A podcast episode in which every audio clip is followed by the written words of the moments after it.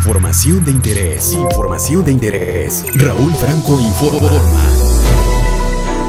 Jueves 24 de septiembre de 2020. Esta es la información. El Senado aprobó por unanimidad de 92 votos reformas y adiciones a la Ley General de los Derechos de Niñas, Niños y Adolescentes y del Código Civil Federal, con lo que queda prohibido el castigo corporal para reprender a menores. De esta forma, por ley y de forma preventiva, queda prohibido el uso de pellizcos, cinturonazos o lanzar objetos como las chanclas para reconvenir a niños y adolescentes o bien asustarlos con la leyenda de la llorona o con el coco.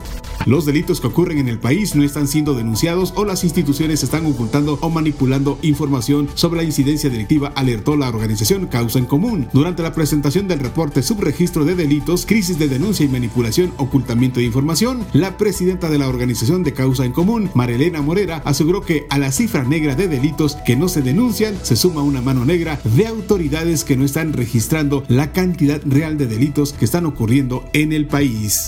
La presidenta del sistema DIP Oaxaca, Ivette Morán de Murat, inauguró el Parque Infantil número 110 ubicado en la Ciénega Cimatlán. En su visita, la esposa del gobernador Alejandro Murat realizó un recorrido por este espacio público en el que constató la felicidad de niñas y niños quienes en ese momento se encontraban jugando y utilizando dicho espacio. En ese sentido, enfatizó que estos espacios recreativos son sumamente importantes porque incentiva a que niñas y niños se ejerciten y estén felices. Además, creamos ese tejido social de suma importancia para Oaxaca. Por ello, redoblamos esfuerzos y seguimos trabajando todos los días por las familias oaxaqueñas, mencionó Ivette Morán de Murat.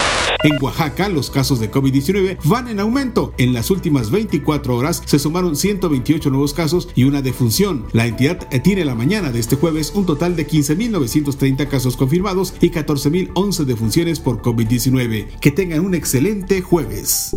Las noticias más importantes para iniciar el día. Raúl Franco informa.